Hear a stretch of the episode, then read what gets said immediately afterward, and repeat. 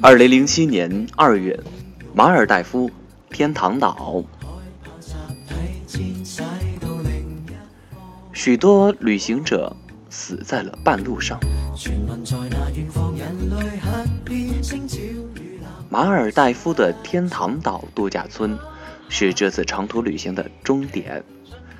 离开印度后，我又回到了斯里兰卡。呃，与印度相比，这个横压赤道的雨林国家实在浓绿的过分。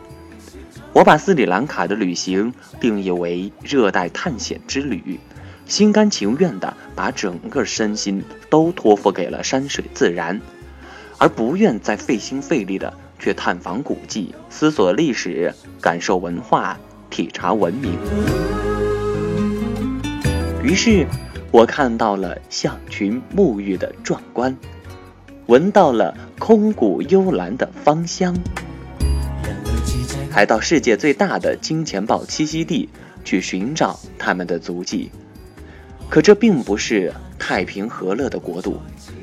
电视上滚动播放着泰米尔猛虎组织和政府军交火的刺激画面，而就在我抵达前夜，有报道说两名德国游客。在度假地被枪杀，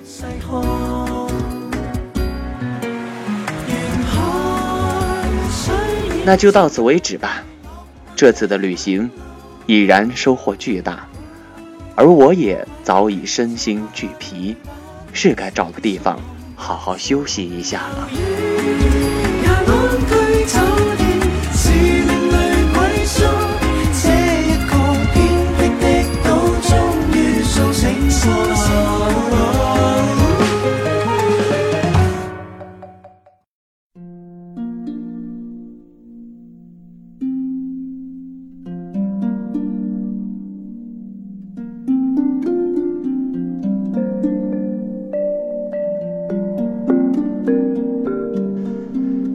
我想，是在走出马尔代夫国际机场的瞬间，就已无药可救的爱上了这个岛国，爱上那明媚浩荡的阳光，爱上那蓝得发黑的天空，爱上那游曳于海底的斑斓鱼群。这一刻，多想。一头撞死在马尔代夫的温柔水乡。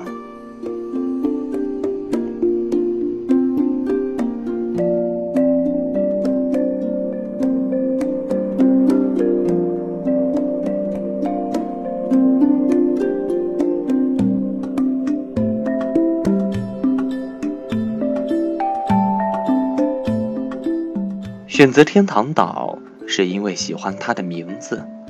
喜欢这里的日夜晨昏，喜欢一个人躺在海边，看着阳光和沙滩暧昧的纠缠。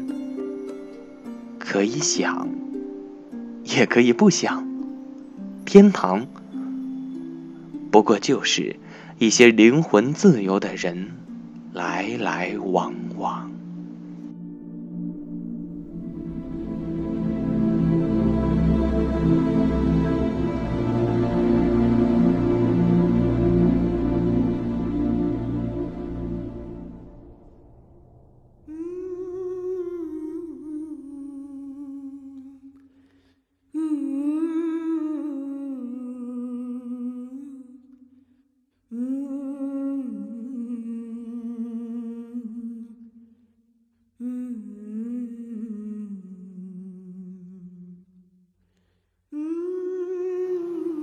我知道，大海的另一边，即是刚刚一路走过的印度。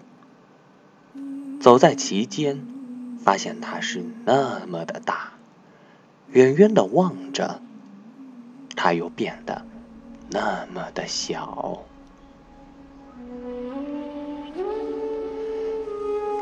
我对印度的观察视角再次发生位移。从身处其中到置身物外，这就是那个我曾比作莲花池塘的印度吗？可哪里是池塘？什么又是莲花？是风景，是佛祖，是瑜伽，是人心。我一时想不出答案。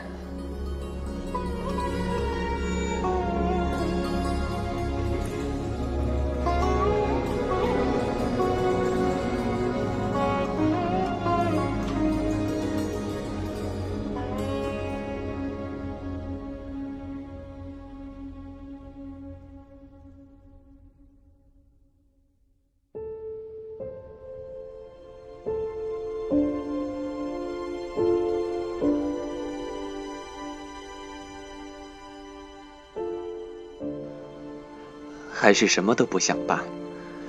我抬起头，那分明是一片耀眼的蓝，海的蓝与天的蓝，亲密无间，又天衣无缝。此时此刻，我看不到云，也感觉不到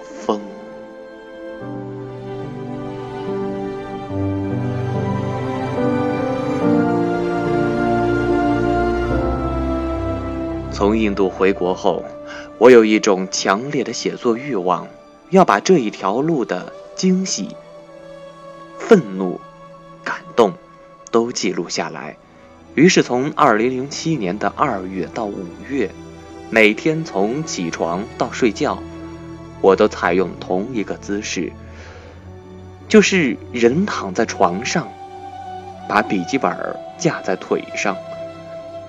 要不就做彻头彻尾的宅男，要不就远走高飞，这是我极端的双重生活方式。可时间长了，颈椎出了毛病，有时还会长痔疮。我曾经做过八份不同的工作，原来我最喜欢、最擅长的，却只是旅行。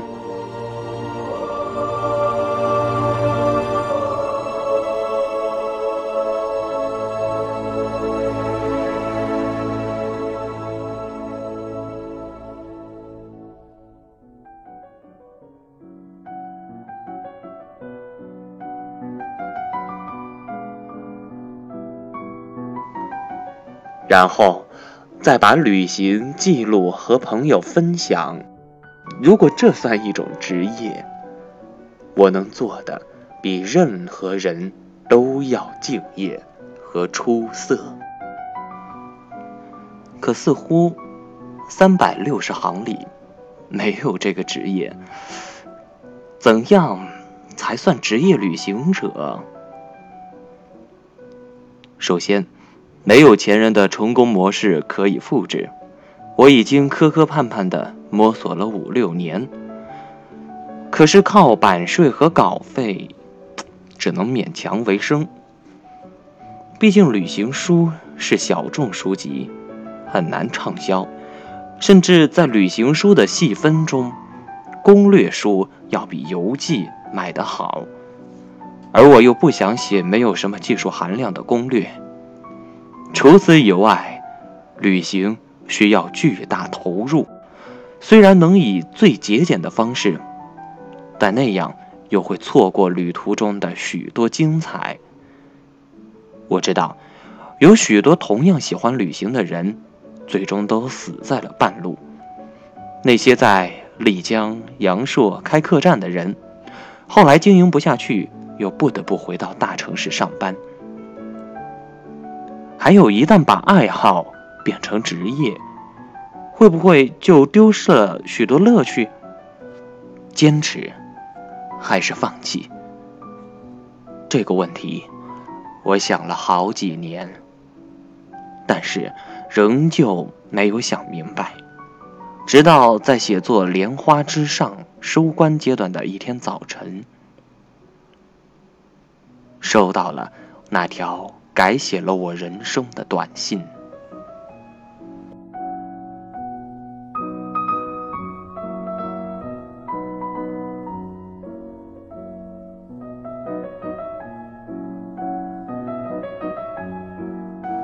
本节目由研究生 Amp 为您制作，感谢收听，下期再会。